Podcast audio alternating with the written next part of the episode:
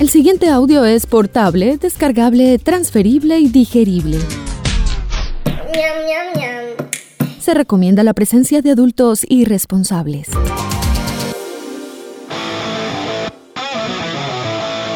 Este programa no contiene consejos para enriquecerse o hacerse famoso o fit sin hacer ningún esfuerzo. A nuestros invitados les toca trabajar, digamos que de forma orgánica. Si busca guías de autosuperación, cadenas de oración o esquemas para vender humo, continúa el scroll. Tal vez encuentre algo más abajo, o alguien, o alguno. ¿Qué tal un pastor? A partir de este momento usted se encuentra en la casa, otra forma de decir presente. Una producción de Gabriel Posada in the House para la humanidad agobiada y doliente de todo el continente. Dímelo, Gabo. Aquí se inicia el podcast más esperado por las comunidades, por los desamparados, por los desesperados y por los desempleados. El necesitado, el desempleado, el no desesperado porque estoy tranquilo. Soy arroba Luca Mese, gracias Gabriel por invitarme a este honorable podcast que tiene invitado colombiano que trabaja en Alemania. Vamos a hablar desde la Deutsche Welle con un personaje que se me metió en el televisor y que me ha terminado conquistando. Uno siempre que ve, y eso lo vamos a discutir en la conversación, uno siempre que vea a un colombiano en su canal favorito de cable, uno dice, vamos a ver con qué sale esta, nea. tipo Marocco. Y a Marocco le va muy mal. A Juan Sebastián. Juan Sebastián sí goza de todos los afectos y admiración. Claro que algún día vamos a hablar con Marocco, me imagino, en este podcast, porque también es amigo. Nació y creció en el corazón de Bogotá a finales de los noventas. Habla de cómo la enciclopedia en carta le ayuda a construir esas ciudades gráficas en 16 bits y con SimCity y Age of Empires aprendió a mecanografiar sus pensamientos y se graduó oficialmente de nativo digital. Llegó en el año 2013 a Berlín, Alemania, a estudiar antropología visual con la Universidad Libre y una maestría en estudios de la globalización. Y la historia cambió debido a la necesidad. Terminó enrollándose con este canal de televisión pública Deutsche Welle, que además produce contenidos que vemos en los canales regionales. ¿Alguna vez has visto alguna cosita de Deutsche Welle? No, nunca he visto canales internacionales. Ah, bueno, sí veo canales internacionales. Eh, veo ID, Investigation Discovery, muy internacional. Eh, no, no, la verdad, época televisión eh, Gabo Posada. No, pero entonces te estás perdiendo los mini beat Power Rockers en Discovery. Eh, eso sí, los tengo presentes, los tengo presentes. Bueno, eso es internacional. Jorge el Curioso, ¿qué me le opinas? Jorge el curioso hombre que cualquiera puede hacer el papel. Bueno, ay, se nos fue, renunció Jorge el curioso. ¿Quién nos va a hacer el papel de Jorge el curioso? y desde luego, Hotel Transilvania, la serie. Hablemos de las elecciones en los Estados Unidos. ¿Le prestó atención a lo que pasó, a lo que está pasando, a lo que va a pasar? Lo que yo entiendo hasta donde sé es que siempre eh, invitan a la gente que vaya a perder el tiempo a votar por alguien que no va a ganar, porque el que va a ganar es el que elija el colegio electoral. Entonces, eh, es una perdera de tiempo. Ay, sí, venga, vote. Ay, sí, yo, ¿para qué va uno a votar si uno no va a decidir quién va a ganar? Yo toda la semana me he hecho la pregunta, ¿cómo será la lista de cuadernos de un colegio electoral? Vamos a hablar también con la directora ejecutiva del Buró de Medellín. Vamos a, vamos a hablar de Bowland, un nuevo sitio para boliche en la ciudad de Medellín. Ellos abren en el centro comercial Santa Fe. Pero antes déjeme recomendarle un equipo profesional altamente calificado para acompañarte en tus procesos enfocados en activar y potenciar conciencia personal y conciencia en la alta gerencia para cultivar sostenibilidad alcanzando la plenitud. Estamos hablando de Open Mind Advisor, consultoría para alta gerencia. Más detalles en www.oma.com.co o en el teléfono 321 60 33 640. Básico y predecible, la última vez que me tomé un cafecito en OMA fue antes de la cuarentena. Estaba delicioso. Pero ¿quién te dijo que es ese OMA? Este es OMA, otro OMA, pero Open Mind Advisor. Ah, o está también OMA, el que canta el reggaetón. Oh my God. A ver, hablemos de Luis Carlos Vélez. ¿Cómo te cae Luis Carlos Vélez? Hombre, Caliche, porque yo le tengo confianza, yo le digo Caliche. yo creo que ni tanta, porque la última vez que hablamos de él en este podcast, hablando con el clásico Herrera, se te olvidó su nombre. Sí, es verdad. Eh, Cali, Caliche, hombre, eh, me cae bien, pero en estos días lo vi por ahí llorando en Twitter, llorando en Twitter, eh, diciendo, hablando del matoneo. No, que el matoneo, que le hicieron un montaje con un video, en fin, y me aburrí y ya, y no lo vi más y ya. Yo, vea, yo le voy a decir una cosa. En el año 1984, a mis dulces 13, a mis dulces 13 años, me dejaron encerrados los hermanos Ramírez entre una alcantarilla. Eso sí es bullying, hijo de puta. Eso sí es duro. Eso sí es bullying. Dígame usted, cuando me, cuando me quebraron un diente después de jugar fútbol, o, las veces que me tocó soportar, aún en mi vida adulta, las burlas porque tengo un codo quebrado y fracturado en mil pedazos. Eso sí es bullying.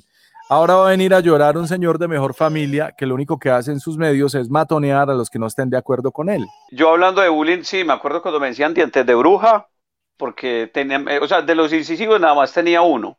O sea, entonces me decían dientes de bruja. Eso fue en segundo. También me, eh, cuando, antes de eso, pues solo tenía los, los caninos, entonces no tenía incisivos. Y me decían dientes de bruja, eh, me decían vampirito de ciano, ese fue mi bullying en mi infancia. Sí, bullying, bullying orgánico, bullying palpable, bullying que realmente se sienta en la piel, pero va a venir un señor aquí a, quejarse de bullying, pues, porque ha sido las me reír y ha sido tendencia también en las redes sociales. Hablando de tendencia, esta semana a mitad de semana se acabó la revista Semana, ¿no? Se acabó la revista Semana, la directora es Vicky Dávila, Vicky Dávila que me cae bien, me cae bien porque ella siempre es tendencia, todos los días es tendencia. Eh, eh todo es por los tweets que pone, le pone la gente, le, comenta a la gente, le comenta ah, cosas muy divertidas. ¿Le tienes espesar entonces? Eh, pero es un bullying divertido que le hacen a ella por Twitter. Bullying divertido. me gusta. Y que también le vale huevo.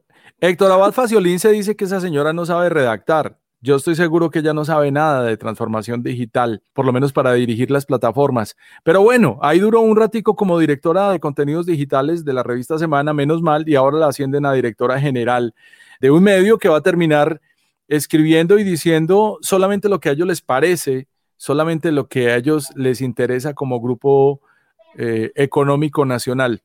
Así se están muriendo los medios tradicionales en Colombia. Eh, son dos cosas. Eh, yo ya me suscribí a la revista Semala, ya me suscribí a la revista Semala. y tranquilo, los que echaron desde la revista Semana se pueden ir para el canal 1, ya como que reciben a todo mundo, ¿no? o para los Danieles, en los Danieles les abren, les abren un cupito. Si no le abren en los Danieles, en los Alejos, pero se tiene que llamar Alejandro. Regálese el descanso de un flexo de medidas estándar desde 320 mil pesitos y pregunte por nuestro flexo ortopédico alta gama con 34 centímetros más de altura y suavizantes en sus dos extremos. Industrias Tago distribuye y fabrica colchones flexo. Llámenos 301-6300. Estamos en la calle 44 San Juan, número 6970 en Medellín y entregamos en la puerta de su cuarto. Celular 300 600 9957. Anote este número y pregunte por Doña Lucy. Le dice, Doña Lucy, yo también soy fan de Violeta. Y ella mismo le hace un descuento o le regala los forros para sus colchones y sus almohadas. Eh, yo voy a ver si Doña Lucy me hace un fiao. Un fiao, yo soy de los fiaos. Claro que estoy más reportado que... Está más reportado que un positivo para COVID. Vamos a darle cambio a Sandra Howard Taylor, es la directora ejecutiva del Buró de Medellín, que nos habla de los eh, recientes premios de turismo entregados y de los cuales Medellín se llevó uno en especial. ¿Cuál fue? Destino urbano. Mejor destino urbano se ganó ese premio. Bogotá ganó destino gastronómico. Tenemos las mejores playas, tenemos la mejor ciudad cultural. Acá, ese también es por allá en la costa. Y Cali quedó como, como ahí vas, ahí vas, vas bien, vas bien. Vamos a escuchar la voz de Sandra Howard Taylor. Hola Gabriel, me complace mucho saludarte y compartir con toda la audiencia esta buena noticia que le llega a Medellín en estos momentos, pues fue escogida como el destino de escapada urbana líder en América del Sur para el año 2020 por los World Travel Awards, que son considerados los premios Oscar del turismo. Esta noticia es muy meritoria porque estábamos compitiendo en una categoría donde se encontraban destinos como Buenos Aires, Lima, eh, Río de Janeiro e incluso Bogotá entre los favoritos del público. Y de esta manera pues tenemos un reconocimiento a un destino que tiene una oferta muy interesante para esos viajes espontáneos, para esos, esos viajes relámpagos que son muy propias entre los norteamericanos y los europeos fundamentalmente. Así que Medellín es reconocida por esa oferta de cultura, de gastronomía, de entretenimiento, de ocio y de compras, que son los elementos que más se consumen en este tipo de viajes, pero adicionalmente el complemento de naturaleza que ofrece a muy eh, poco tiempo. Entonces, eh, esto es un reconocimiento al trabajo de los empresarios de la ciudad, a las instituciones y por supuesto a todos los medellinenses que reciben con calidez y con alta hospitalidad a las personas que nos visitan de diferentes lugares del mundo. Ahora después de este merecido reconocimiento en Sudamérica nos vamos a pelear el título a nivel mundial, que va a estar bien difícil, no nos cabe duda, porque el reto es frente a otras 20 ciudades de la talla de Los Ángeles, de Las Vegas, de Nueva York, eh, de Moscú, donde va a ser la entrega de los premios, eh, Tokio, Dubái, en fin, grandes capitales del mundo donde también se lleva a cabo este tipo de viajes de escapada. Así que el 27 de noviembre esperaremos eh, muy ansiosos conocer la noticia y ojalá sea un premio nuevamente para Medellín. Muchas gracias a la directora ejecutiva del Buró de Medellín, Sandra Howard Taylor. Y nos llegó una invitación para Bowland, un sitio de boliche en la ciudad de Medellín que abrirá en el Centro Comercial Santa Fe a partir de este 12 de noviembre. Gracias a Luis Guillermo Sosa Pique por esta gestión. No sé si también van a llegar las alitas de pollo, las costillitas. Eso sin comida no, no sirve, Gabo. Eso sin comida no, sirve. Yo para jugar bolos y aguantar hambre no sirvo, pero ahí estaré. Bolan Santa Fe es una nueva experiencia que reactiva el sector del entretenimiento a nivel económico. Bolan Santa Fe es una bolera interactiva con 14 pistas más eh, la primera pista con dos líneas infantiles en Latinoamérica con un concepto diferente. Será una bolera interactiva porque en esta primera etapa pues, se, abre, pero se convertirá muy interactiva cuando la gente disfrute la experiencia que al lanzar eh, su bola ah, para intentar hacer los strike, seguramente van a encontrar una eh, interactividad en las mismas pistas mm, con efectos de última tecnología. Tiene eh, un bar, terraza, donde allí se encuentran las otras pistas, o sea, son 14. Es un área gigantesca, una decoración y ambientación única que se ha hecho para eh, Santa Fe en la ciudad de Medellín. Eh, es una bolera totalmente distinta, también tiene su gastrobar, donde la gente puede disfrutar no solo para, para compartir, sino de algunos eh, platos de la gastronomía americana, también obviamente rápida con las pizzas, con unos nachos, disfrutar también de unas hamburguesas, unas alitas, en fin, es una, es una bolera totalmente experiencia. A nivel de bioseguridad hay que destacar que cada vez que la gente va y reclama sus zapatos para el juego, tendrá la oportunidad de usar unas medias desechables totalmente para que eh, las cuales hace también parte de este protocolo de bioseguridad. Gracias a Santa Fe se ha certificado al interior este protocolo y alrededor de 232 personas pueden estar tranquilamente disfrutando de esta área en el Centro Comercial Santa Fe. Así que bienvenido Bolan, las redes arroba Bolan Medellín para que ustedes, eh, Bolan Santa Fe, para que ustedes las identifiquen eh, es totalmente una nueva experiencia en la ciudad de Medellín. Gracias por la valiosa información, Pique, y un feliz cumpleaños para el resto del fin de semana. la cerveza es vital, la cerveza es vital. O sea, para mí invíteme a cualquier parte que haya comida y cerveza. Estoy feliz. ¿Me decías eh, que nunca has jugado bolos? Esa es mi confesión, la que iba a hacer. Confieso ante ti, Gabriel Posada, y ante Dios Todopoderoso, que nunca he jugado bolos. No conozco una bolichería o un bolichero, no sé cómo se llama esta vaina. Hay gente muy triste en este mundo que va por ahí sin poner en la hoja de vida que sabe jugar bolos. Yo no puedo llenar esa casilla, Gabo. Yo ahí tengo que poner lo que ustedes me asignen cuando preguntan el sueldo en las hojas de vida azules. ¿A qué sueldo aspira? Al asignado. El conformismo a que lo enseñan a uno, pero nunca he jugado bolos.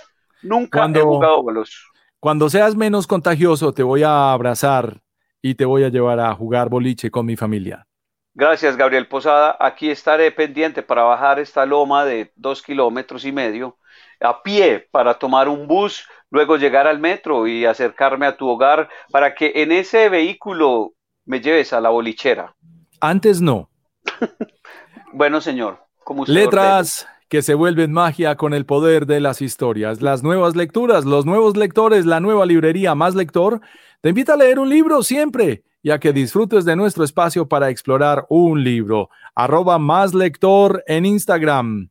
Y bueno, ya estamos a punto de darle la bienvenida a nuestro invitado para el día de hoy, Juan Sebastián Gómez. ¿Qué te llamó la atención de mi invitado? Me gustó mucho que Juan se, eh, le puedo decir Juan se de cariño, pues yo soy sí, Claro, claro, claro. Juan Sebas. Juan Sebas eh, aprendió de historia con la enciclopedia en carta que venía ya incluida en todos los computadores. Que en su tiempo le decíamos la enciclopedia en carte. en la era del CD-ROM. Bueno, así muchos aprendimos sobre historia y sobre música. Créame que mi historia también es en una biblioteca leyendo primero sobre los Rolling Stones o Bob Dylan sin haber oído su música. Yo aprendí un poco de, o sea, yo me, yo recuerdo ya así para irnos muy atrás que me aprendía las canciones en inglés. Recortaba el periódico. Juan Sebastián llegó en 2013 a Berlín a estudiar antropología visual en la Universidad Libre y una maestría en estudios de la globalización. Y allá se quedó.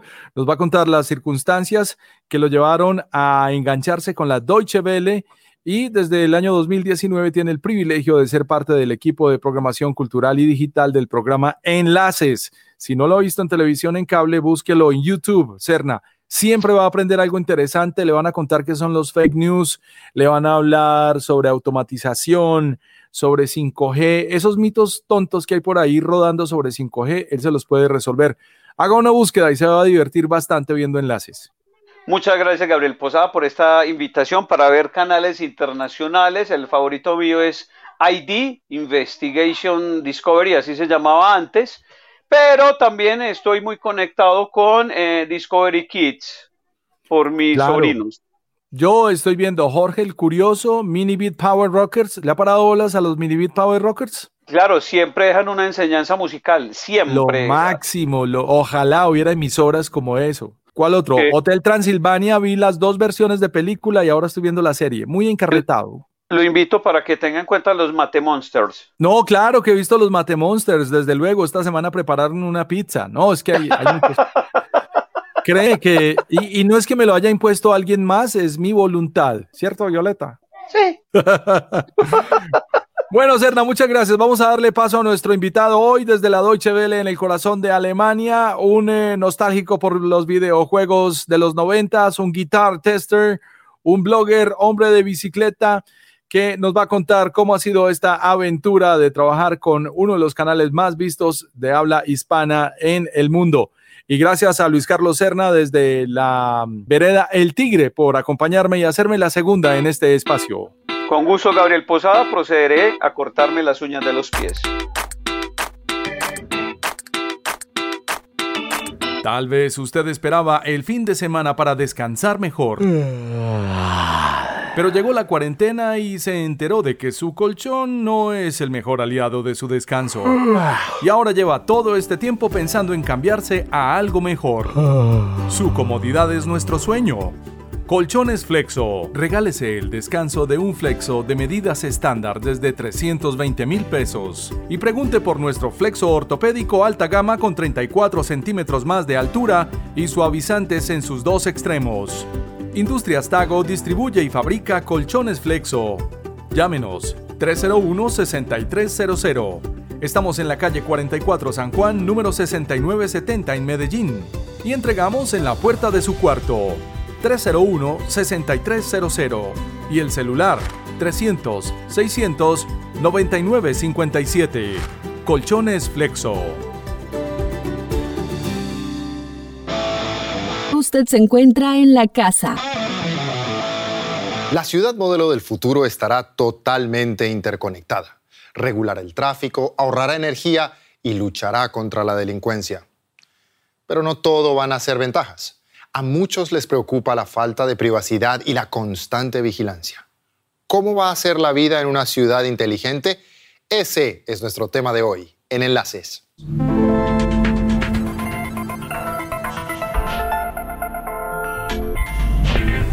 Juan Sebastián Gómez se describe en Twitter como árbol de hoja caduca, árbol de mango en el vivero europeo de la televisión. Es host en enlaces de Deutsche Welle.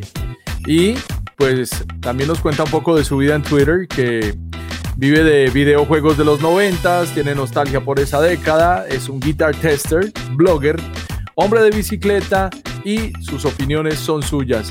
Don Juan Sebastián Gómez, bienvenido, está usted en la casa. Qué bueno, qué fantástica presentación. Tengo una amiga que me dice, que me dice, dice que tú pones en tu perfil eh, tus, tus views, ¿sí? Your views are yours, my views are mine. Pues claro que son tuyas, que voy a aclarar eso.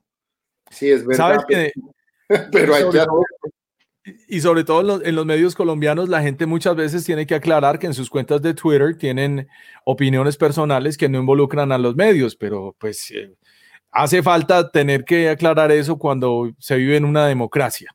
Pero bueno, para comenzar, entendemos que eres bogotano, colombiano, de pura cepa y con una gran trayectoria en este momento en la televisión pública alemana. Cuéntanos un poco de ese lugar donde creciste, en donde tus papás te contagiaron un poco por ese entusiasmo por la música y por los videojuegos en los noventas. Qué lindo, sí, chapinero, chapinero, soy totalmente chapinero. Uno nací en una clínica que ya no existe, que se llama la David Restrepo.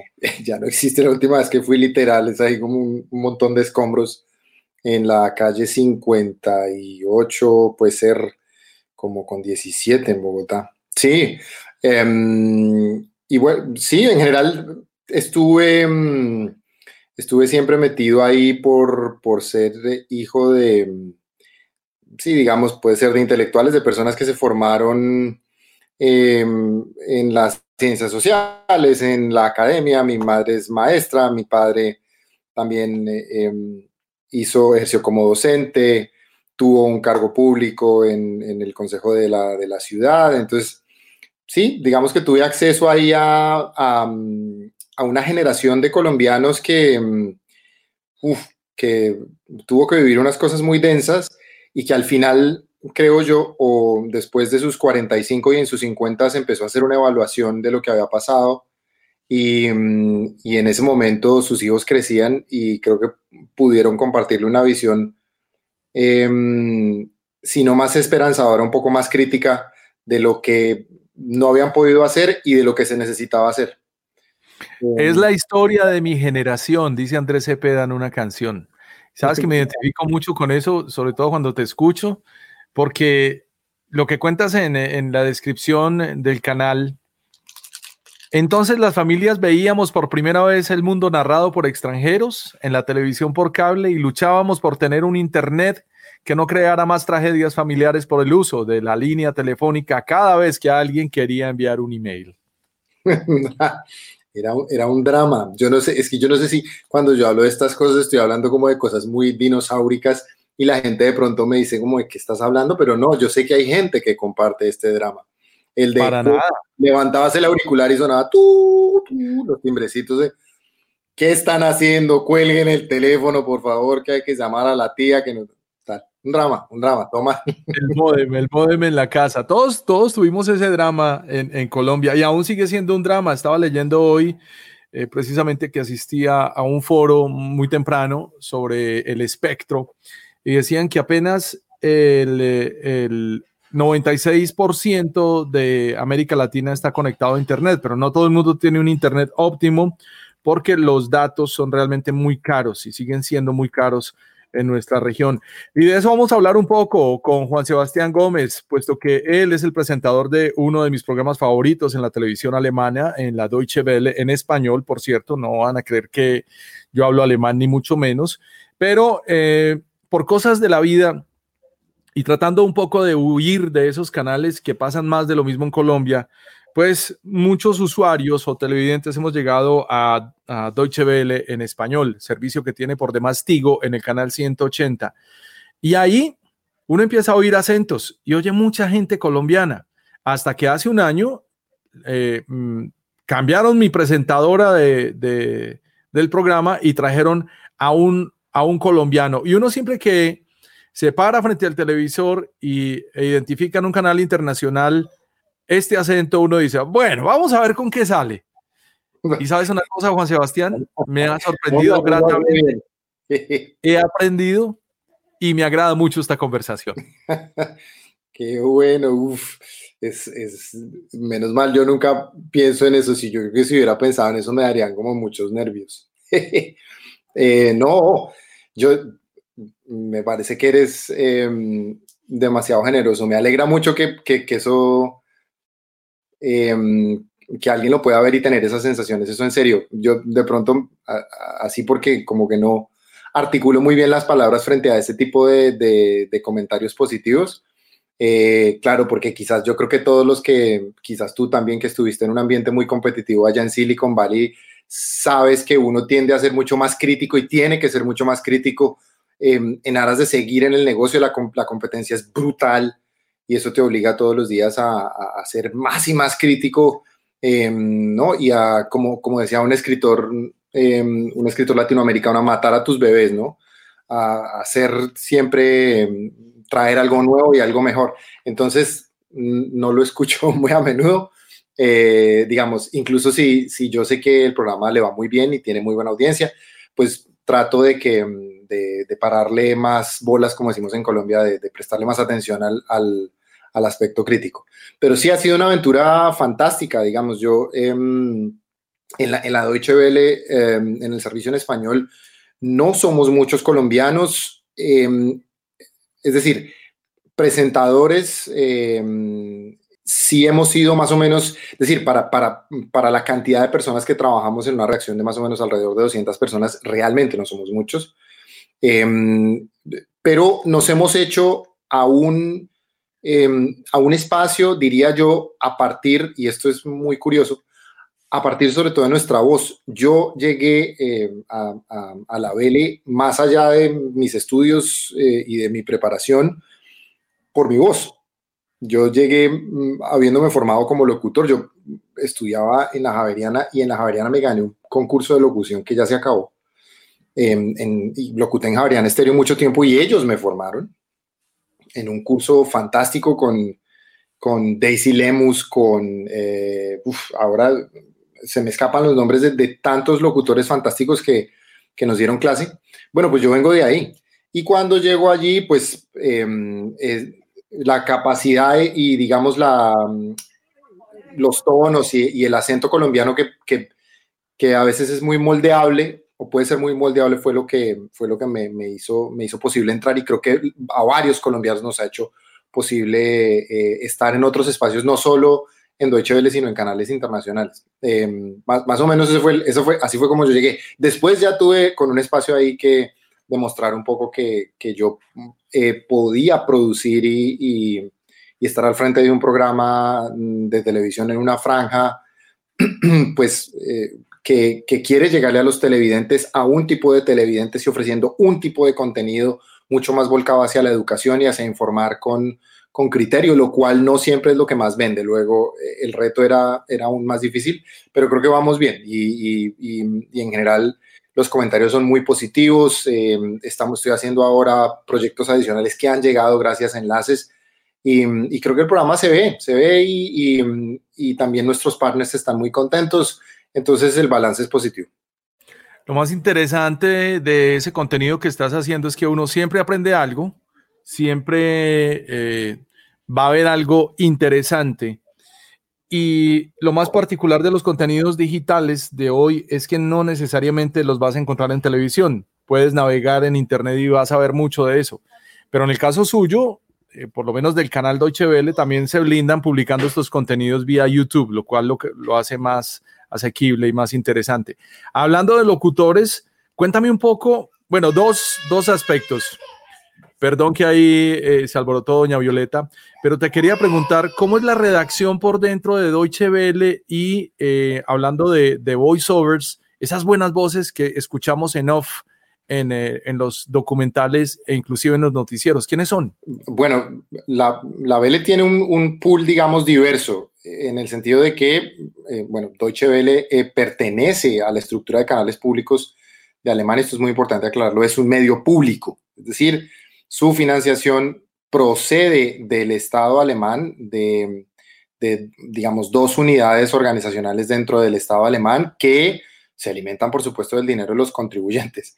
Luego, eso eh, para, para, para todos los significados que podamos pensar como una televisión pública, es decir, no, la, televisión en Alemania eh, pública, así como toda la televisión pública en Europa, salvo uno o dos eh, casos particulares, tiene una porción de dinero mucho menor a los canales privados, exactamente como en Latinoamérica. Eso quiere decir que, digamos, la operación se tiene que hacer, digamos, con mucho menos dinero. Aún así, eh, la Deutsche Welle ha logrado mantener un pool de locutores dentro de la casa y de sincronizadores, que son estas personas que eh, ponen su voz encima de las voces que escuchamos originales o incluso en otros idiomas ya sincronizados cuando no es posible tener una versión original. Eh, pero esta condición económica pues ha obligado también a hacer eh, lo que muchos llaman outsourcing ¿no? y, a, y, a, tener voces de otro lado. Entonces sé que hay un centro de sincronización en Buenos Aires, así que muchas de las voces que se escuchan son voces que no son de la Welle. De, habría que ver qué tipo de, de, de, material de todo lo que produce Deutsche Welle está sincronizado o no en la casa. Yo diría que es casi que un, no sé, como un 30, 70%, 70% es en la casa, 30% es por fuera. Pero bueno, dentro de lo que hay en la casa, por supuesto hay locutores que, uf, que no sé, que llevan muchísimo tiempo. Antes hasta, hasta, hasta, me puedo ir hasta los 80s cuando, por supuesto, Deutsche Welle no estaba en Berlín porque no se había caído el muro y, y estaba en Bonn. Hoy la redacción online sigue en Bonn y la, el canal de televisión está en Berlín, pero hay gente que estaba en ese entonces y que aún nos acompaña y que son personas, una, una de ellas se, se pensionó hace unos dos años, que fue una de quien me enseñó mucho, que además era cantante de ópera, eh, gran locutora Antonia Ponti, con, con, quien aprendí también muchas cosas. Eh, y, y, entre estos, por ejemplo, estos, estas grandes voces estaban, no sé si tú lo recuerdas, yo creo que los colombianos lo recordamos mucho, Andrés Salcedo. Claro, además que era fantástico y en los ochentas crecimos con la narración sí. de Andrés Salcedo de los partidos de la Bundesliga. Él tenía claro, y además también, también yo, yo, a ver si yo no estoy mal, pero a mí me, me parece que él comentaba Telematch. Claro, era el comentarista de Telematch, era, era de Telematch. una voz maravillosa. Sí, bueno, ahí está de la Asociación Colombiana de Locutores Barranquilla, Colombia, representando. Sí, total, total. Y, fíjate que a él le tocó eh, narrar, eh, yo que claro, también soy futbolero, a él le tocó narrarse las Bundesligas previas al Campeonato del Mundo del 90. Eh, y estamos hablando de, de, haber narrado el desempeño de jugadores tremendos, no sé, Rudy Fela, Mateus, no sé, tantos, Andreas Breme, el, el, el, hombre de la final en el 90, no sé, tan, tantos, tantos muy grandes. Pues, pues Andrés Salcedo es, es uno de los que, incluso los locutores de hoy, yo tengo colegas que compartieron con él, lo recuerdan mucho también. Eh, y, y, también dentro del pool de locutores, pues ahí siempre tienes como dos o tres que son un poco como los Messi, ¿no? Los súper talentosos que tienen una voz fantástica de muchos tonos eh, y ellos pues nos guían a los que no, ten, no, no, estamos tan agraciados o que vamos ahí en camino. Es decir, arrancaste haciendo los mandados y como locutor y ahora pasaste al frente de uno de los grandes.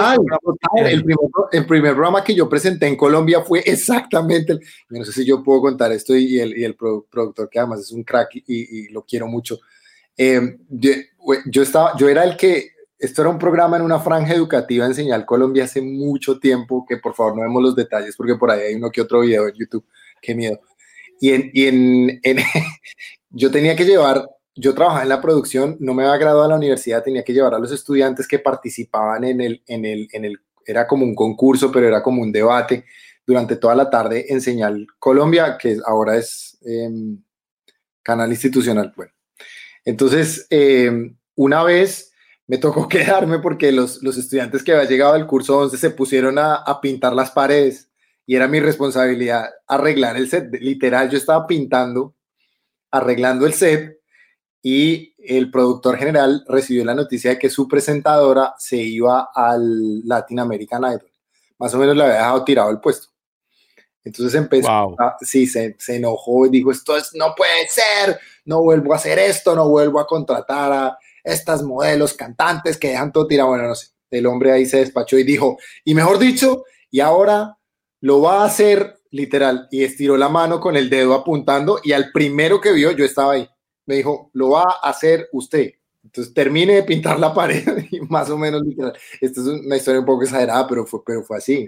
Eh, así, así empecé yo. Yo empecé haciendo, y luego eh, haciendo producción y luego me sentaron ahí. El primer día, el primer día que, que, tuve que grabar, me acuerdo que se desprendió una luz de, del techo, además, todo mal porque era canal público, no había mucha plata. Eh, pero a partir de ahí eh, nos divertimos mucho y, así empecé. Yo creo que hace, hace poco también me invitaron a conversar con unos estudiantes becados de una organización eh, que, le, que le ayuda con los estudios universitarios a jóvenes colombianos muy inteligentes y las preguntas de estos muchachos me dejaron alucinado, como cuánto tiempo te preparaste para, para, para ser un profesional tan, sí, tan bueno. Les dije, loco, la preparación es apenas uno de tantos ítems que tienes que, que tienen que estar en, en, en conjunción en tu vida y hacer un poco una constelación para que en ese momento puedas solucionar o atender un problema de quizás un empleador desesperado o un editor desesperado que siempre los hay, que está buscando que alguien, ¿no? Te, te solucione un problema. Y, y, a mí me ha pasado así. Yo eh, era he sido el joven bien preparado, pero que de alguna forma está en el momento en el que se necesita y la disposición, las ganas de aprender y, y eso tenemos todos. Es decir, no es que sea Juan Sebastián, le puede pasar a cualquiera. Es lo que llaman in the right place at, the right time. En tu descripción dices, viajé todo lo que pude para conocer mi país, el continente y una que otra esquina del mundo mientras trabajaba para la revista a bordo de una aerolínea, ya sabemos cuál, la aerolínea de Colombia. Y después en el canal de, televisión local de Bogotá, llegaste en 2013 a Berlín. Cuéntanos un poco, un poco, eh, aparte de, de cómo iniciaste ese trasegar por la televisión y los viajes por Colombia, ¿cuál es el lugar que no conoces de Colombia y que aún aspiras conocer? Wow, muchos, muchos, sobre todo porque cuando yo empecé a viajar todavía habían problemas de seguridad. Yo empecé a viajar durante el gobierno del presidente Uribe y en ese momento habían lugares que, que bueno, que ah, ya se había abierto mucho eh, la posibilidad de viajar para muchas personas, pero habían lugares vetados. Em, no sé, Caño Cristales en ese momento era una cosa que apenas empezaba a descubrir y nunca he ido, por ejemplo. Eh, partes de La Guajira que todavía no conozco, Palomino no conozco, ahora que es tan popular, eso es nuevo, no sé. Gabriel, yo creo que tú das fe de esto, esto hace, no sé, te estoy hablando 10 años, 15 años, esto no, no, era, no era tan popular, ¿no? Hay, hay muchos lugares, recién hasta hace dos, tres años pude ir a Pasto y estar en unos carnavales y cruzar la frontera, y, em, pero hay, hay, hay, muchos, sobre todo porque en el momento en el que yo viajé, em, la situación era, era, era diferente, ¿no? ¿no? Quizás ahora las cosas hayan cambiado, no sé, no sé cómo, cómo esté, pero, pero sí me faltan muchos, muchos, que, muchos lugares que ahora mucha gente está disfrutando, eh, pero, pero, pero sí, creo que, creo que logré, logré viajar mucho. No, no ganaba mucho dinero, pero, pero podía viajar y eso me, me satisfizo mucho. Eso fue ya como, uff, eh, ya, soy, estoy realizado. Y, y eso me, me, permitió ver muchas cosas y informarme mucho. Eso es, una muy bonita forma de aprender. ¿No percibiste que Colombia es muy cara mientras que viajabas eh, aquí internamente? Yo, por ejemplo, el tiempo que viví por fuera me moría de la envidia precisamente la gente que estaba descubriendo caño cristales. Yo no conozco la Guajira ni he ido al Amazonas mejor dicho, yo no he viajado prácticamente. Eh, ahora que lo pienso bien, yo no he viajado. Pero comparado con el lugar donde estás, estás viviendo en Berlín, capital de Alemania, eh, que acaba de cerrar uno de los aeropuertos, de los aeropuertos más modernos Sí, la humanidad. Haciendo un video. Yo estuve, estuve, estuve el sábado, es un lugar muy especial para mí. Luego te cuento si quieres. No, cuéntame ya, porque es que hay, hay, hay, mucho que contar, porque es que en el lugar donde estás para viajar eh, en Europa, pues realmente es estratégico, solamente se necesita el tiempo y un poquito de dinero, mientras que comparado con Colombia, no sé, ir a Cartagena es descomunal y es casi que lo mismo que ir a Miami. ¿Cómo, ¿Cómo haces tú esa comparación? Voy a decir una cosa un poco, como dicen ahora los, estos políticos tan, tan eh, nacionalistas, antipatriótica, pero yo debo decir que a mí Cartagena no me gusta tanto, no es uno de mis destinos favoritos. Y siempre, esto se lo estaba contando a alguien esta semana, y, siempre he dicho como, no, o sea, no planearé ir a Cartagena, prefiero irme a otros lados.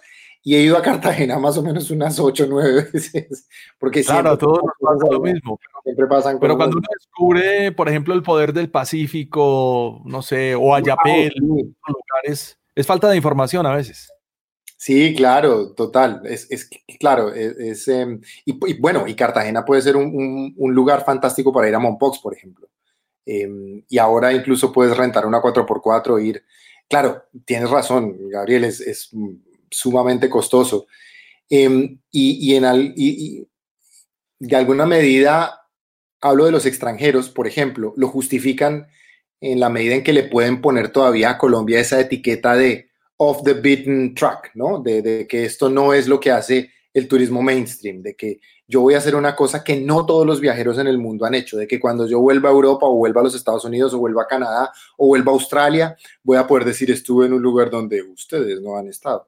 ¿no? Eso, eso vale mucho para, para los turistas extranjeros y, creo que si uno quizás se pone en esa tónica, pues termina, termina un poquito eh, justificándolo. Así podría uno, por ejemplo, justificar un viaje al, al, desierto de la Tatacoa en el que tienes que irte en una 4x4, ponerle un montón de gasolina, comprarte una carpa, seguro que se la puedes pedir prestada a alguien e irte con más amigos, pero, pero que no es tan fácil, por ejemplo, como que si estás en Madrid, te compras un boleto eh, en una aerolínea de, bajo costo que te cuesta, no sé, hasta 15 euros te pueden cobrar y luego te vas a un todo incluido que te puede cobrar lo mismo que una semana en, en el Decameron en algún lado.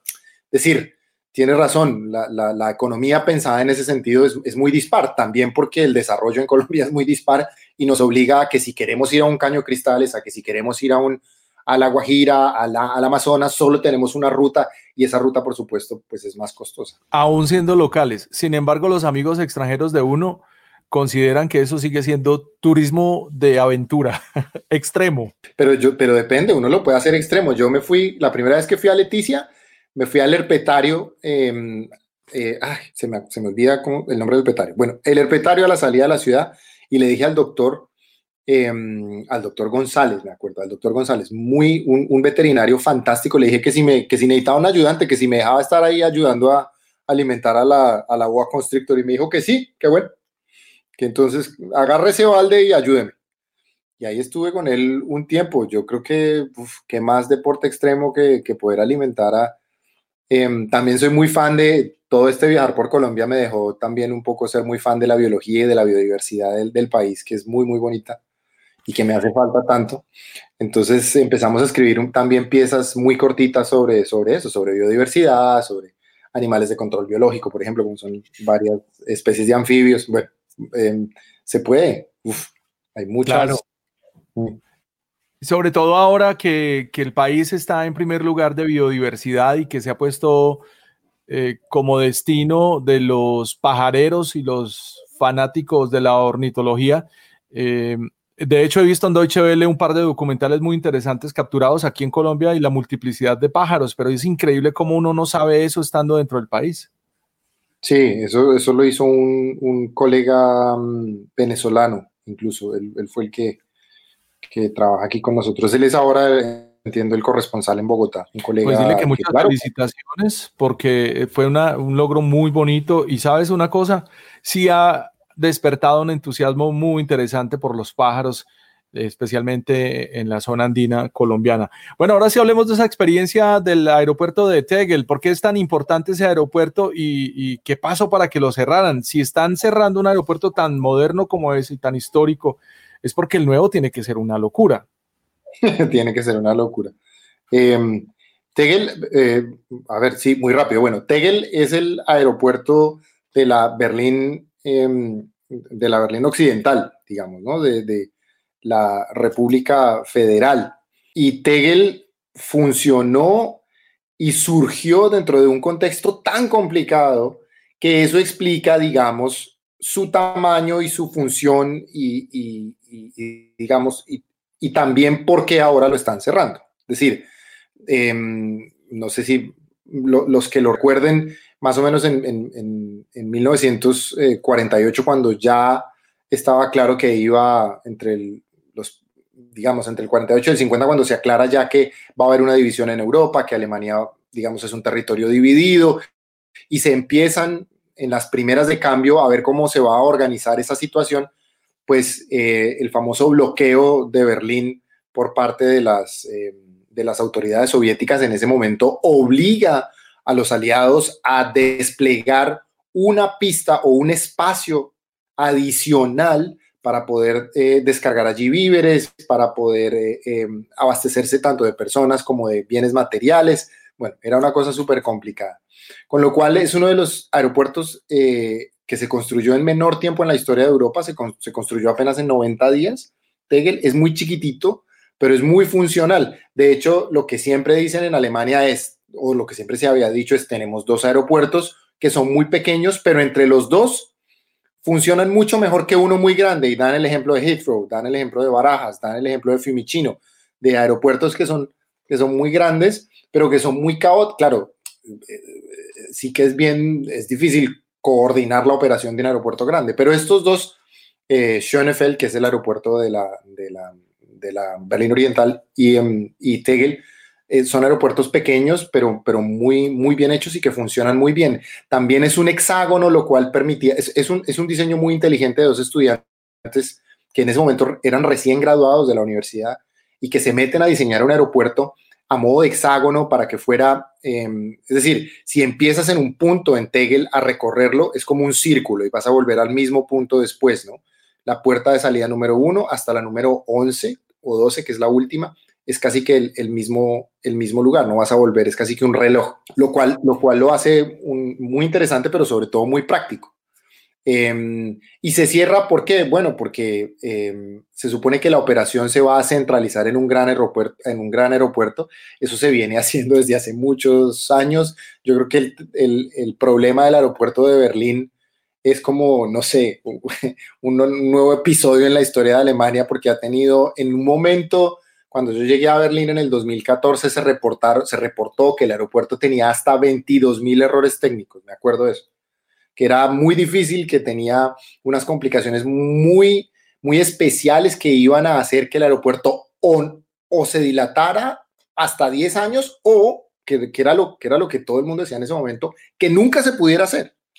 Finalmente, em, también, bueno, hubo rumores de, de, corrupción, de mal manejo de dineros, de amiguismo, de, bueno, una serie de cosas que, que hicieron que, que, el aeropuerto, bueno, los memes no te lo podrás imaginar, la gente burlándose de, ¿no? del, aeropuerto, hasta que finalmente, eh, con el esfuerzo y el concurso de muchas fuerzas políticas en Alemania, se sacó adelante y ahora se, se inaugura, pero en detrimento, por supuesto, de Tegel, que ahora se va a volver un parque industrial. Eh, yo estuve el, sábado eh, despidiéndolo, despidiéndolo porque para mí fue un lugar muy especial. El, el 2012, la primera vez que yo llegué a Alemania, llegué a Tegel y casi siempre y, después de que uno vive tanto tiempo por fuera, pues termina viendo el aeropuerto como, no sé, como el principio de la casa, como que ya casi ya estás en la casa, ¿no? Entonces, em, aunque eso, eso, por ejemplo, me dejó de pasar con el Dorado porque un día llegué y ya el aeropuerto estaba totalmente reformado y ya no lo reconocí más, entonces dije como no, me quitaron la... Todo mal.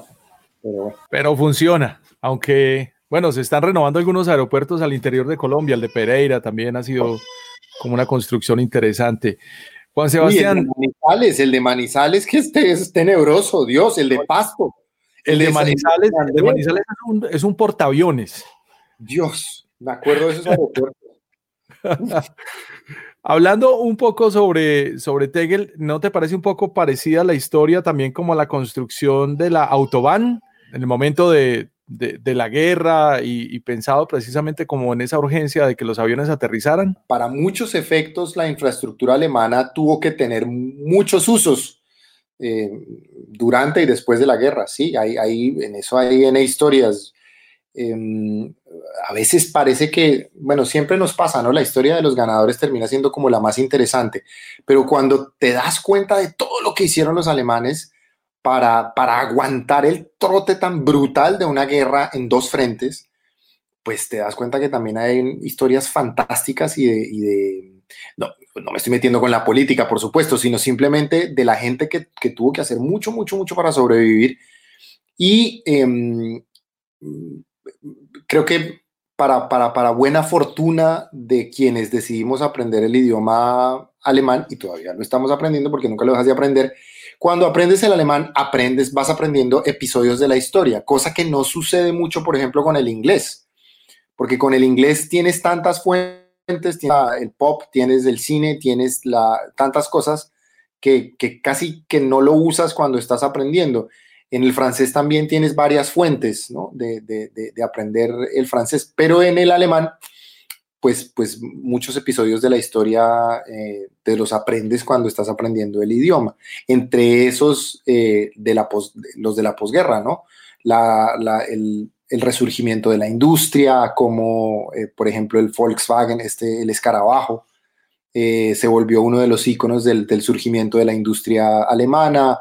Las, las mujeres que tuvieron que reconstruir, digamos, literalmente el país porque pues, los hombres estaban oprimidos presos en, Siberia, en, los eh, gulag o, simplemente habían fallecido en la guerra o estaban en otros lados, estaban emigrantes en la Argentina, en Los Ángeles, en Nueva York, en, el sur del Brasil, en Australia.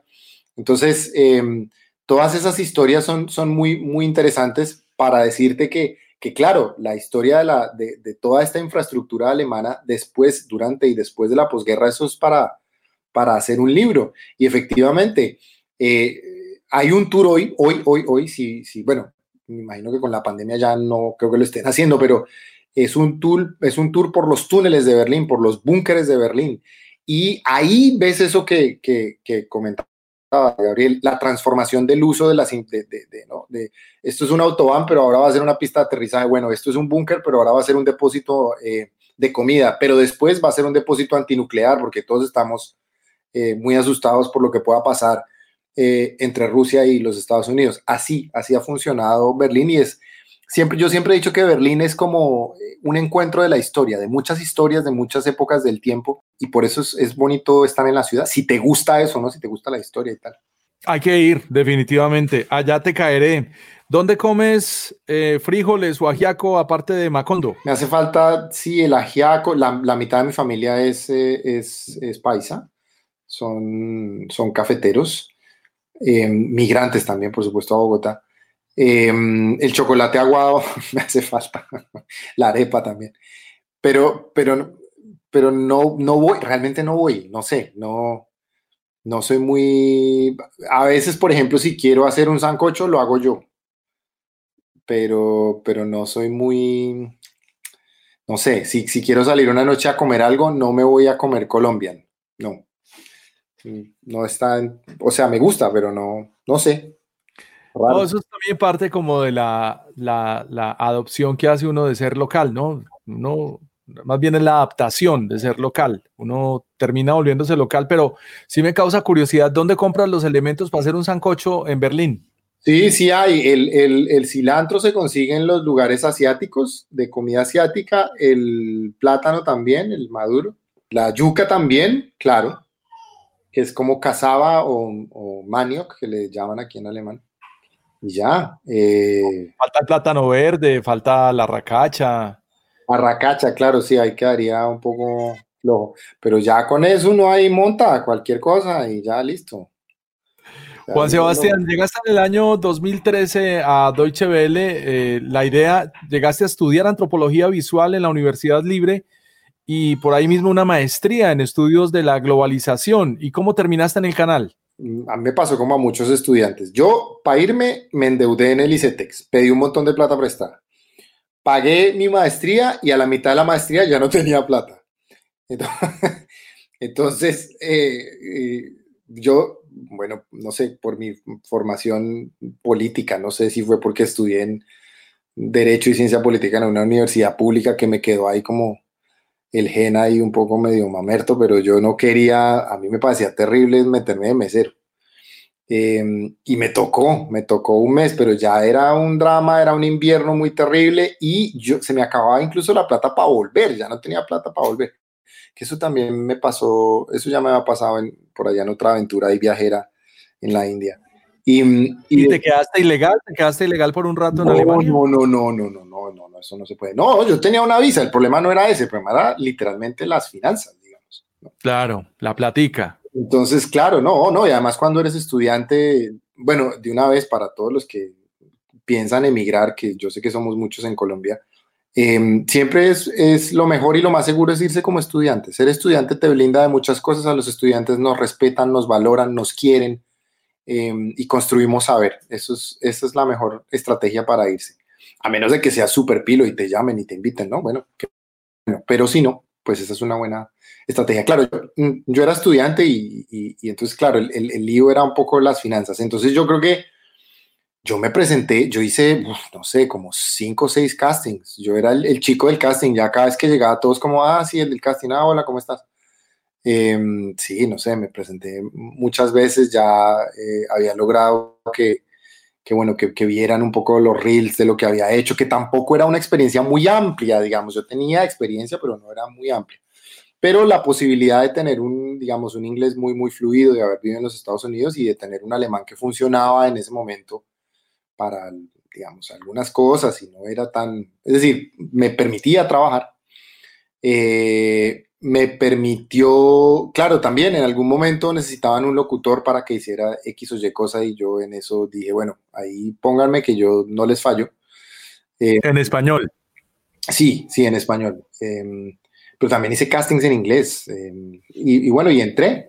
Y ahí ya dijeron, bueno, este muchacho puede locutar muy bien. Entonces empecé haciendo promos y luego en noticias y, y ya ahí, ahí empecé a, a, hacer escuela, digamos, ¿no? Ya, eso ya, eso, eso, eso se podía antes, ya no, porque ahora hay un sistema colegiado, ahora se hace a través de eh, una maestría o un programa de, de voluntariado en donde se organiza, digamos, la participación y la entrada de, personas nuevas a través de las estructuras de formación de Deutsche Welle, que son muy interesantes y muy buenas, valen la pena completamente.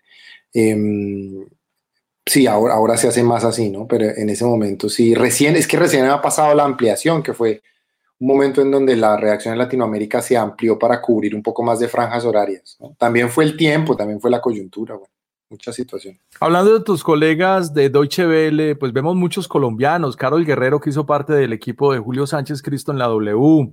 Me encanta Belén Palancar, que a ratos la veo presentando noticias y otros ratos presentando programas eh, culturales.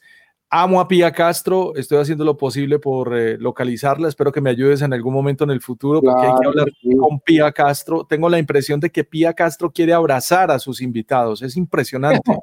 Los, quiere, no sé, los ama, ama a sus invitados, a todos. Pía, Pía, Pía además, Pía es, un, es una, un showman, iba a decir, pero en ese caso sería un showgirl. Es, es, un, es una persona de escenario impresionante, uf, es un carisma impresionante.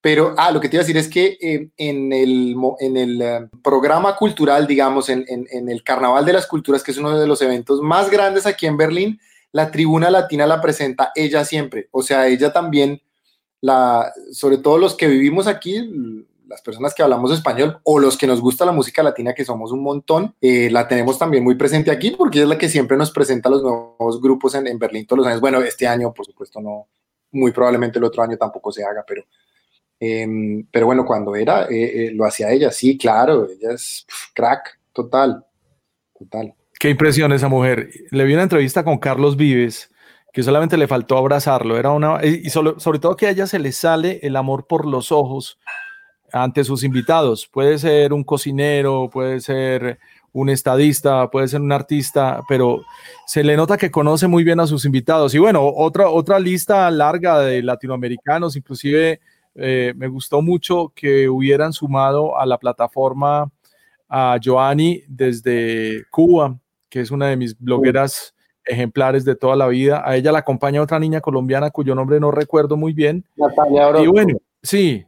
Em, ¿Quién más te puedo mencionar ahí? Bueno, y los fantásticos voiceovers que ahora me comentas, que son las voces en off, las voces que uno no ve, eh, eh, con muchos acentos argentinos, pero de una lectura maravillosa. Hablando de eso, por ejemplo, hay un programa que inclusive pasan en los canales públicos desde hace más de 20 años, eh, Maravillas del Mundo. Y el programa es tan impresionante, tan atemporal, que uno se sienta a ver un programa del año 95 y es como si lo hubieran hecho este año.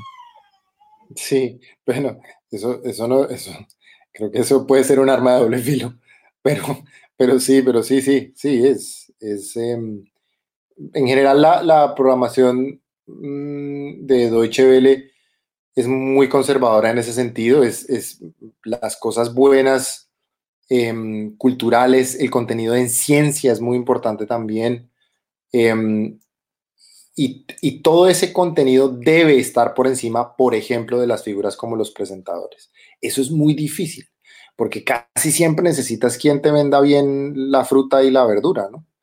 Entonces, pero, pero aún así lo que quiere, eh, y de ahí espacios como este, como Maravillas del Mundo y Patrimonio de la Humanidad, que es que, las imágenes hablen por sí solas, que no necesites siempre ahí a un, tipo una tipa que te vendan. Sin embargo, es, bueno, eso es un reto. Y, y en muchos sentidos, eh, Deutsche Welle lo logra. Por eso hubo también una reforma importante en donde se prescindieron de varios presentadores en varios magazines y se eligieron, digamos, ya estratégicamente quiénes o, qué magazines querían que, que tuvieran más, más presencia. Pero, pero en general, eh, es, esa, esa es la idea. Pero además también, hablando de, hablando de colombianos, estuvo Alexandra mm, Correa, Alexandra Correa, fue presentadora también. Y no sé si te acuerdas de Linda Guerrero. Claro, claro. ¿Dónde anda Linda Guerrero? Guapísima, guapísima. Eh, no sé, pero ella estuvo varios años, y ya se fue hace mucho rato de la Vele, pero también estoy, estoy acordándome un poco de colombianos que hayan pasado por ahí. Y también... ¿Sabes una cosa? Tengo que mencionar un programa que no me cuadra y se llama Saberes y Sabores. Me parece la presentadora más inamena que puede haber, haber en el habla hispana. No, ni recuerdo cómo se llama esa señora. Pero, pero parece que en el, en el canal 13 colombiano, por ejemplo, eh, cuando la movieron del aire y la pasaron a otra franja, se quejaron, nos contaron. Ah, no, Bueno, obviamente. Y sobre todo desde Colombia. Eh, ¿Y qué pasó con Euromax? Eh, Euromax tenía, bueno, Belén era maravillosa, había otro presentador y llegó un señor, creo que era puertorriqueño el año pasado. También me parecía. Parecía un maniquí presentando ese programa. Eh, Carlos Maconi, Carlos Maconi. Sí, Eh, Carlos Maconi ahora está en, en Telemundo, ¿puede ser? No. Pero él, él se devolvió, creo que está en Miami. Creo que está en Miami, él estuvo trabajando un tiempo, pero es difícil, eh, eh, Gabriel, porque el clima no es fácil, tienes que hablar el idioma, es- no es fácil, no es fácil, no es fácil. Eso, esos retos son, son, son complicados. Entonces, Claro, le- a pesar de que a forma le iba muy bien, estaba muy contento, pues sí, no, pero le cuento que, que ver el programa con él le daban a uno ganas como de tirarle un zapato al televisor. Pero bueno, es uno de los lunares y, no necesariamente yo soy el juez de Deutsche Welle, solamente soy un humilde televidente de la mejor televisión pública que se pueda emitir para América Latina en este momento. Juan Sebastián, volvemos a lo personal. ¿Cuál es tu plan para esta, esta Navidad que viene? Hoy que estamos hablando, Pfizer está anunciando una vacuna con un 90% de seguridad para el coronavirus. Eh, hoy estás un poquito más optimista. ¿Cómo la ves para este diciembre? ¿Dónde la vas a pasar? Yo no, mm, sabes que no he pensado en eso, estamos, o yo por lo menos estoy de cabeza eh, trabajando. Eh, si hay algo que, que he hecho yo aquí, mm, tan pronto empezaron las primeras restricciones, fue dedicarme a, al programa.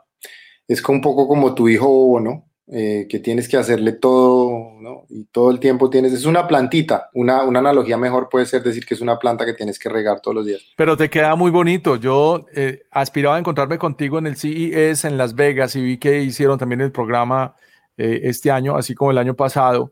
Y me parece que, que enlaces. Queremos llegar, ¿no? Sí, sí, sí.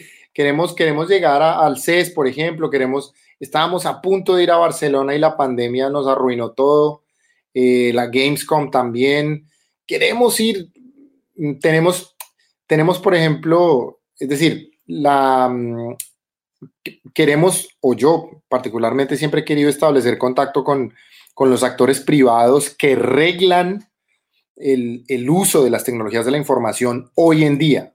Estamos hablando de las GAFA, de las cuatro grandes, pero también de las startups, pero también de... Pero es difícil en el sentido en que el mercado europeo es literalmente para Europa. No, no, no, ahí no hay tutía. Y cuando tratamos las compañías, las filiales latinoamericanas, nos queda muy difícil porque estamos en Alemania. Entonces eso ha hecho, ha hecho un poco más complejo poder hacer esos cubrimientos, por ejemplo, en los Estados Unidos. Pero lo que es la agenda europea sí tratamos de estar muy, muy, muy allí, muy metidos. Y mi interés particular en ese sentido es más enfocado hacia las dimensiones sociales y políticas del volcamiento de la sociedad hacia la tecnología. Eso es lo que a mí me, parece muy, muy interesante. Esto es, por ejemplo, el, año pasado haber tenido la fantástica oportunidad de estar en el Internet Governance Forum aquí en Berlín, que este año se tenía que hacer en Polonia y se volvió digital por la pandemia, por supuesto, pero que esperamos que vuelva porque es un lugar muy, muy especial para mí como, como consumidor de tecnología. Yo sé que mm, para ti, Gabriel, también.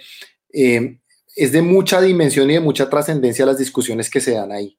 La regulación a las, a, las, a las empresas, a estas grandes, cuáles deben ser los patrones para comportarnos en Internet, cómo hacerlos masivos. Hay un montón de debates súper, súper interesantes que, que, claro, que también a mí me encantan los videojuegos y soy, y, soy el más nintendero de todos, seguro. Pero, pero hay otras cosas que también nos tienen que ocupar mucho y, y, si, y si hacemos esa tarea, ¿no? Eso es como, como no sé, al, que le gustaba a mí que la, la, tarea del álgebra la, la que más me dolía la cabeza, pues había que empezar por esa, loco. Había que empezar por esa, hacer conciencia de los derechos, eh, de tus derechos y tus deberes como ciudadano en Internet, eh, saber que la ondita de bullear a tus amigos en, en, en, Facebook y sacarles fotos, y esa vaina está mal y cuando entendés eso ya, dedícate a jugar Call of Duty, no hay problema, pero tener claro, sobre todo para los que, para los que no hemos, no, no, no, han, no han caído en cuenta, digamos, o para los más chiquitos que, que vienen detrás, que, que, Internet es una responsabilidad, que es un lujo, pero que también es una responsabilidad. Sabes que eso lo he podido entender muy bien en tu rol dentro del programa Enlaces, porque yo te he visto programas estelares. Por ejemplo, el de los fake news fue fantástico. Lograr aterrizar eh, al, al, idioma de la persona de a pie, una, un argumento como ese me pareció buenísimo.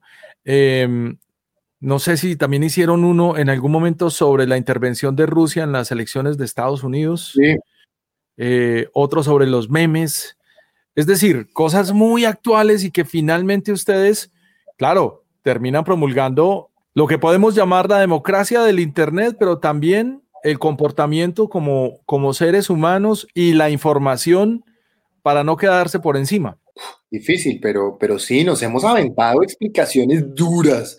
Yo hice un video por ahí, además ese video me regañaron porque, porque yo lo escribí, yo dije, pero ¿cómo es posible? Porque me, me parecía, me parecía muy loco que había, que había gente que nos escribía diciéndonos que, que, que el 5G da, que el 5G te enferma y te vuelve, y te vuelve loco y luego ahora dicen que te da coronavirus.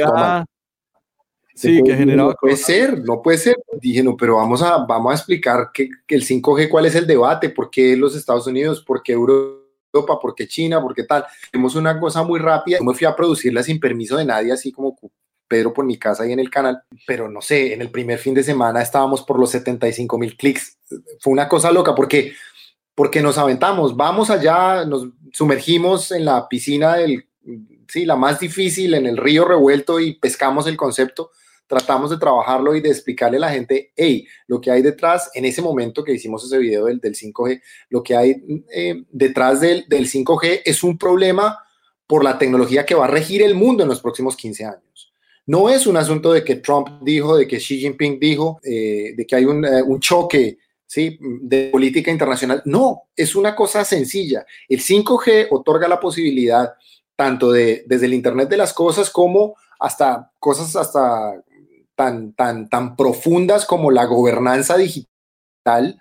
Es decir, que ahora todas las decisiones como ciudadanos las tomemos a través de Internet, usando Internet como medio. Es decir, cosas tan importantes como esas eh, eh, se van a fortalecer. ¿Y eso qué va a significar? Pues hombre, que las entidades y los países que tengan dominio y control sobre esa tecnología, el desarrollo de la 5G, las torres de repetición, eh, las salidas de la señal y, la operación alrededor de, la prestación de ese servicio, pues van a estar a la, a la delantera. Así nos pasó hace 60, 70 años con, el desarrollo de, las armas, eh, de las armas nucleares y nos pasó hace 30 o 40 años eh, cuando con la crisis del petróleo en el gobierno Jimmy Carter en los Estados Unidos, cuando los gobiernos se dieron cuenta, hey, esto del petróleo está complicado, hay que garantizar que tengamos esta vaina, porque si no tenemos esto nos volvemos locos. En los 90 se deciden finalmente por una cosa que un señor trae en un papel al Departamento de Estado y se llama fracking, que es pegarle al piso hasta reventarlo y que salga el petróleo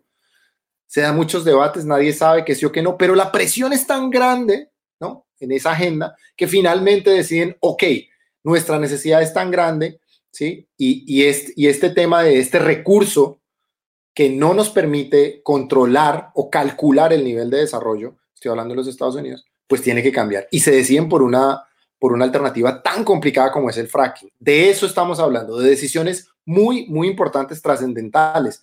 Entonces, eso tratamos de hacer, de, generar más, de explicarlo, de, si es de algoritmos, tratamos de, explicar cómo funciona el algoritmo, de, explicar cómo rastrea el algoritmo X o Y comportamientos. Si es en robótica, explicamos por qué nosotros estamos convencidos que la robótica no nos va a quitar el trabajo, pero que sí nos va a ayudar a ser mucho más competitivos. Y eso es difícil explicarlo, pero intentamos hacerlo.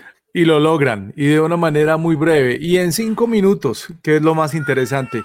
Juan Sebastián, esta es una maravillosa conversación. Eh, sé que estás a punto de partir de viaje. ¿Para dónde vas? ¿Y cuál es el próximo episodio de Enlaces? Wow, el próximo episodio de Enlaces sale esta semana y ah, hablamos de robótica.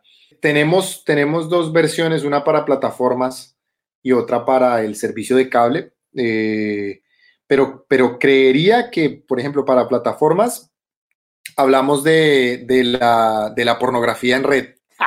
Está bueno hablamos de, la pornografía y, em, y del impacto. Me, gusta mucho que cuando hablas de... Hay un poquito el doble estándar, ¿no? Cuando hablamos de la pornografía, la gente dice, oh, no, qué descaro, no, yo nunca he visto eso, no, jamás, no, es terrible. Y el consumo se disparó en pandemia. Pornhub es una de las empresas que mejor le fue en esta pandemia.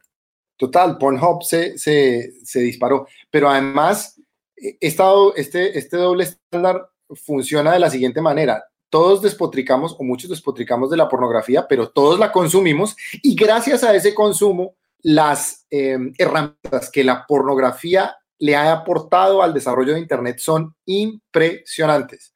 Por ejemplo, gracias a las estructuras de distribución de contenido pornográfico, una cosa como que hoy damos por sentado que son los banners, este tipo de eh, cuadritos o rectángulos en cualquier rincón de la pantalla con publicidad, pues antes eran de, no sé, compre Viagra o, sí, quiere tenerla 10 centímetros más larga. Cosas de estas. Pues bueno, eso, la tecnología del banner, se la debemos a la industria pornográfica. Em, bueno, ahí, ahí, damos, ahí damos varios ejemplos. Eh, ahora se me, se me, escapan, se me escapan los otros. Ah, bueno, el sistema de streaming de video las, también. Las tiendas online y el sistema de streaming, sobre todo eh, colombianas. Exacto. colombianas de Medellín, Colombia para Europa.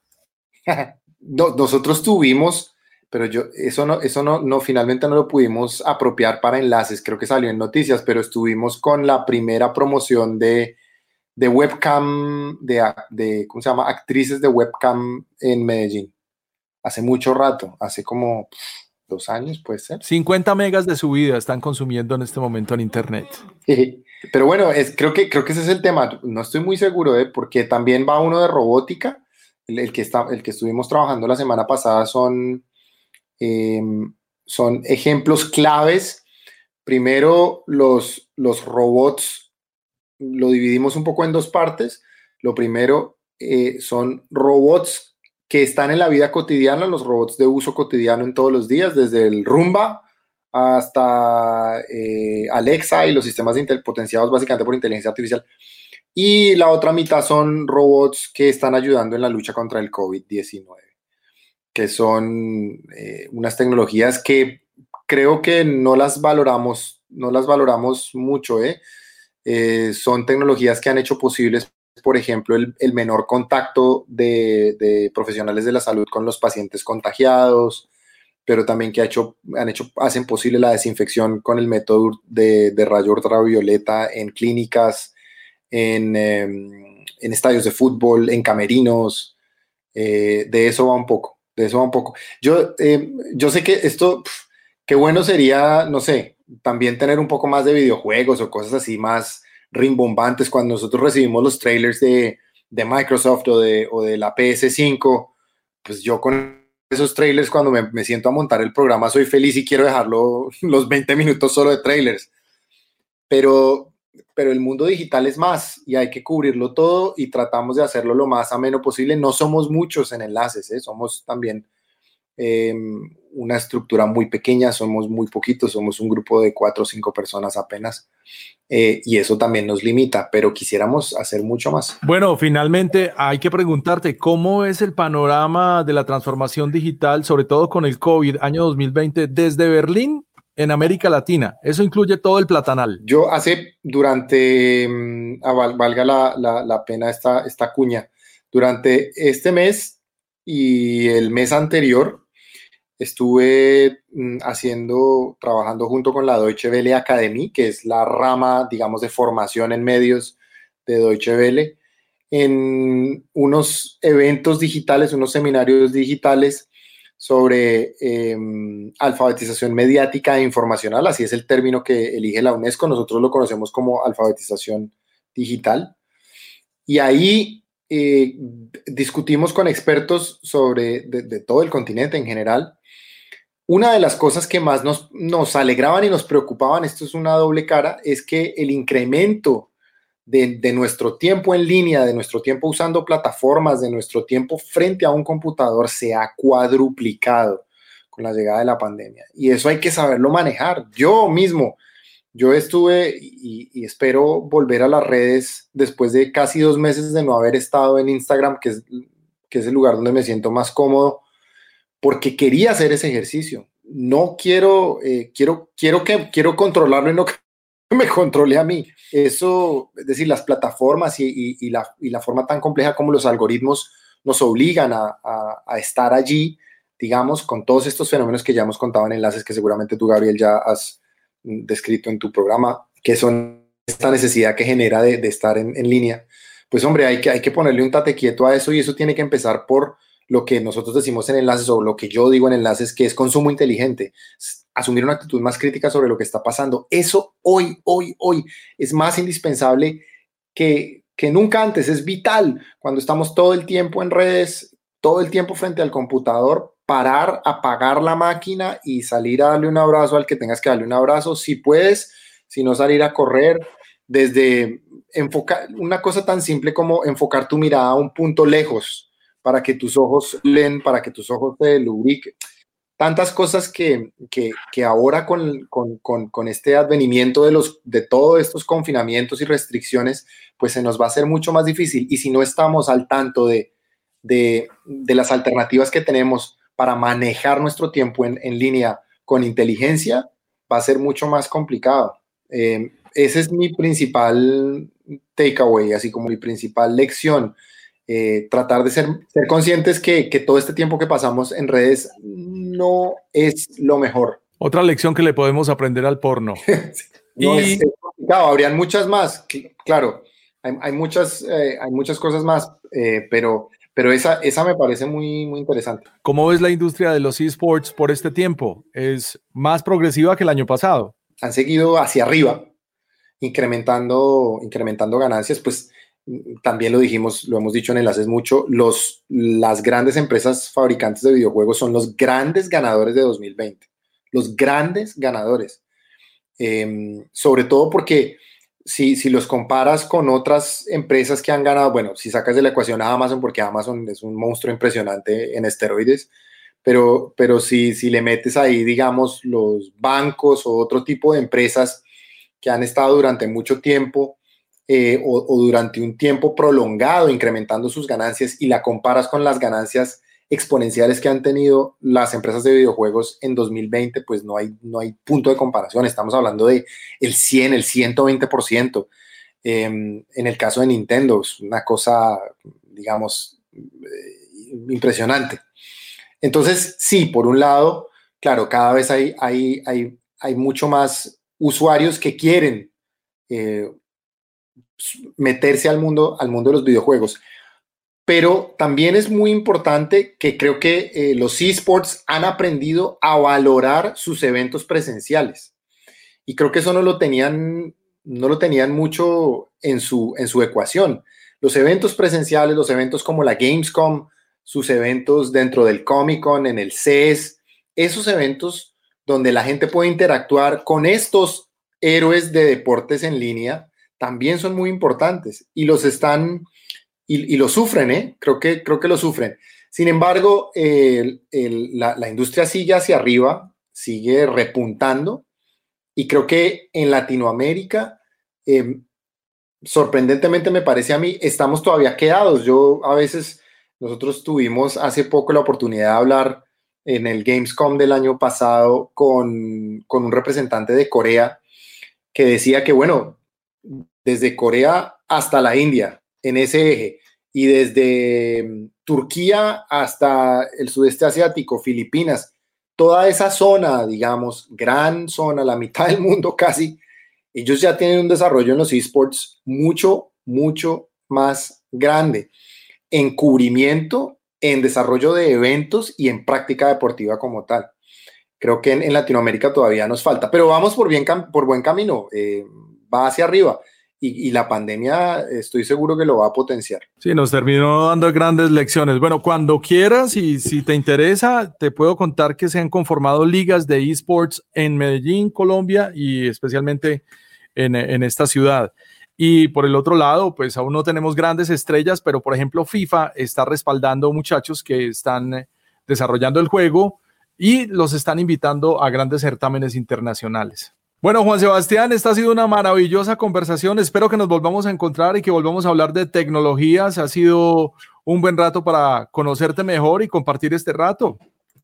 Claro que sí, con mucho gusto. No es sino que me llames y, con mucho gusto volvemos a, conversar. ¿Conoces Medellín? Sí, sí, conozco, pero hace mucho rato no voy. la última vez que fui fue como hace unos, qué vergüenza, por ahí unos siete años, puede ser.